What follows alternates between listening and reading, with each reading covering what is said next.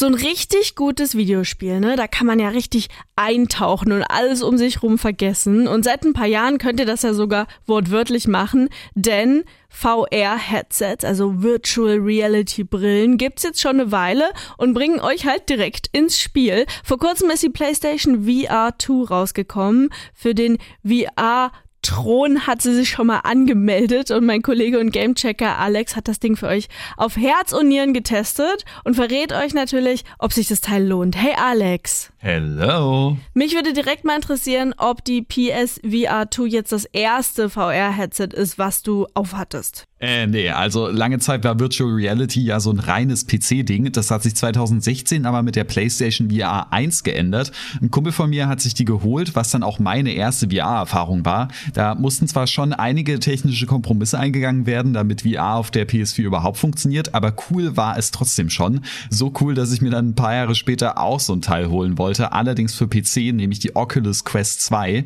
Die kann man sowohl als eigenes Gerät nutzen, als auch an den Rechner anschließen. Das Teil zwar zwar längst nicht die beste VR-Brille, die es gibt, aber wird immer wieder als eine mit dem besten Preis-Leistungs-Verhältnis bezeichnet und war mit den 350 Euro, die ich dafür gezahlt habe, auch für VR-Verhältnisse zumindest relativ günstig. Und dieses Zepter will die PSVR 2 jetzt natürlich übernehmen.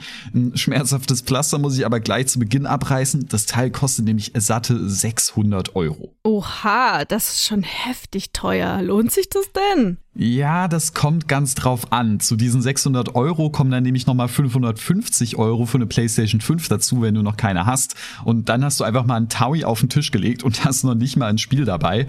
Und das muss natürlich wohl überlegt sein. Aber man muss auch dazu sagen, dass der Preis für die Technik, die in den Teil drin steckt, absolut gerechtfertigt ist. Bei den PC-Headsets, da brauchst du ja auch meistens noch einen fetten Gaming-Rechner, der auch nicht gerade günstig ist. Und in der Preisklasse von der PSVR 2 wirst du wirklich Schwierigkeiten haben, was ähnlich oder vergleichbar Gutes zu finden. In manchen Belangen übertrumpft sie sogar auch noch die teuersten Top-Modelle. Und ich kann auch schon mal so viel verraten, wenn man das Teil erstmal aufhat, alles eingerichtet ist und das Spiel losgeht, dann habe ich meine Umgebung teilweise komplett ausgeblendet und war richtig drin und hatte super viele spaßige Momente. Aber dazu und zu den technischen Details würde ich gleich lieber noch ein bisschen mehr erzählen. Du meintest gerade, dass das Teil top ausgestattet ist.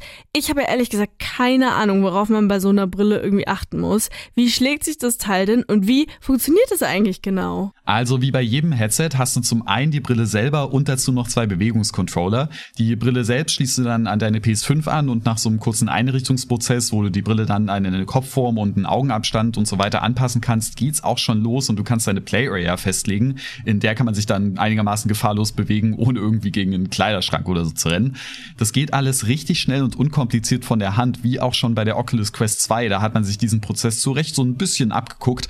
Als ich das Headset dann aber zum ersten Mal auf hatte, fiel mir direkt zwei Sachen sehr positiv auf, die es auch der Konkurrenz wirklich voraus hat, nämlich der Tragekomfort und die Displays, denn egal wie gut die Technik ist, die da drin steckt, bei einer guten VR-Brille, da darf halt nichts drücken oder sonst wie unbequem sein, sonst hast du das Teil halt am Ende eh nie lange auf. Und selbst eine Brille kriegt man da ohne Probleme unter, das habe ich mal meine Freunde testen lassen.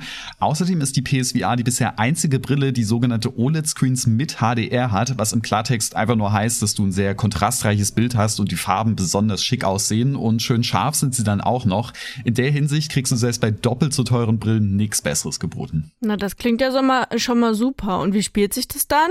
Also ziemlich super spielt sich das. Ich habe direkt zu Anfang mal das neue Horizon Call of the Mountain probiert. Das ist so der neue heiße Titel für die PSVR und auch ein ziemlich toller Start, weil es super schick aussieht und viele der Features vom Headset auch gut ausnutzt. Du kannst dich natürlich mit so einer Brille viel besser in der jeweiligen Spielwelt umschauen. Was man auch ganz schnell bemerkt, Spiele in VR vermitteln ein ganz anderes Gefühl für Größenverhältnisse. Wer die Horizon-Reihe kennt, der weiß, dass es im Spiel so riesige Roboterwesen gibt.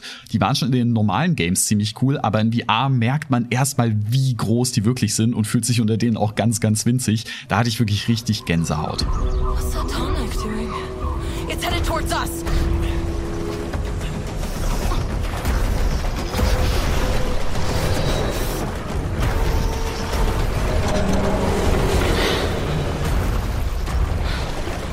Die Controller, die du dann in echt hältst, sind im Spiel dann quasi deine Hände. Je nachdem, wie viel Platz du in deiner Bude hast, kannst du natürlich auch noch ein bisschen rumlaufen oder eben stehend und sitzend spielen. Brille und Controller zusammen sorgen dann für so ein richtig immersives Spielgefühl. Also du denkst, man ist da wirklich drin.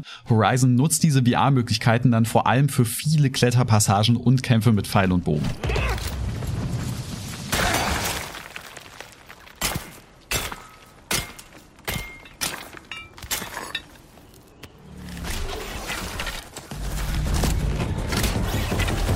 Boah, das klingt ja fast wie ein kleines Workout. Voll crazy.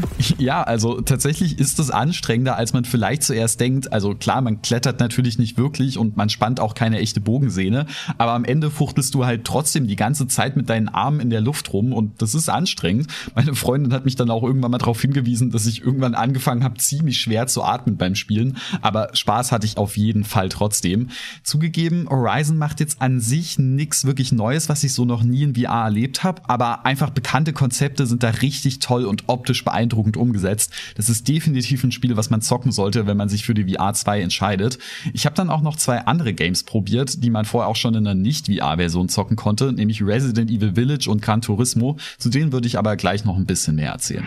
Du hast ja auch noch Resident Evil und Gran Turismo gezockt, ne? Ja, genau. Also ich fange mal bei Resident Evil an. Das ist ja eine sehr bekannte Horrorreihe und Village ist der neueste Teil. Das Spiel selber habe ich vor zwei Jahren auch schon im Gamecheck getestet, aber in VR, da hat das nochmal seinen ganz eigenen Reiz. Zum einen hat der Horror da eine ganz andere Wirkung, wenn alles so viel echter wirkt, einem die Gegner wortwörtlich ins Gesicht springen. Die Atmosphäre ist da viel dichter und ich habe mich dann auch ein paar Mal echt krass erschreckt.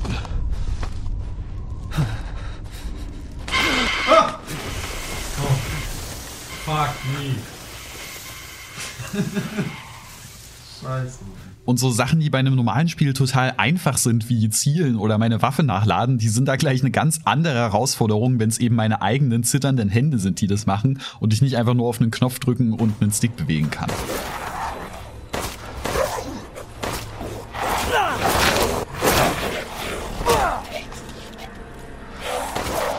Ich war da wirklich so tief drin, dass ich dabei nicht mal gemerkt habe, dass ich die ganze Zeit quasi in Richtung meiner Freundin geschossen habe. Das hat sie mir dann erst im Nachhinein erzählt.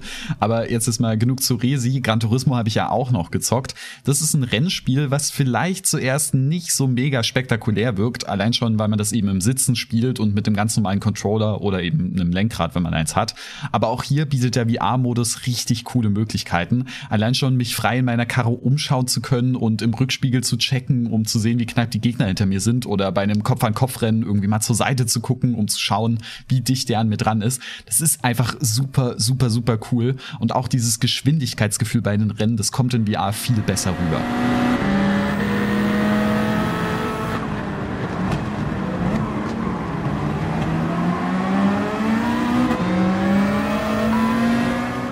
Allerdings wirken auch die Crashes direkt ein bisschen beängstigender, aber auch hier bin ich auf jeden Fall großer Fan vom VR-Modus. Klingt auf jeden Fall beides echt cool. Also so insgesamt klingst du ja echt mega begeistert. Oder gibt's auch irgendwas zu meckern? Ja, so ein bisschen, nämlich das Tracking, also wie das Headset meine Bewegungen misst, das findet hier über Kameras, die an der Brille selber sind, statt.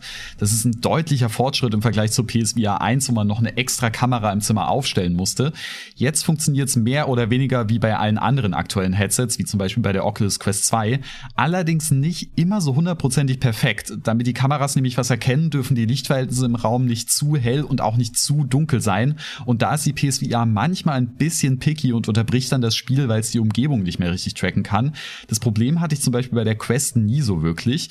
Das ist jetzt auch nicht super dramatisch, weil es eher selten ist, aber hin und wieder dann schon nervig, vor allem wenn es mehrmals kurz hintereinander passiert.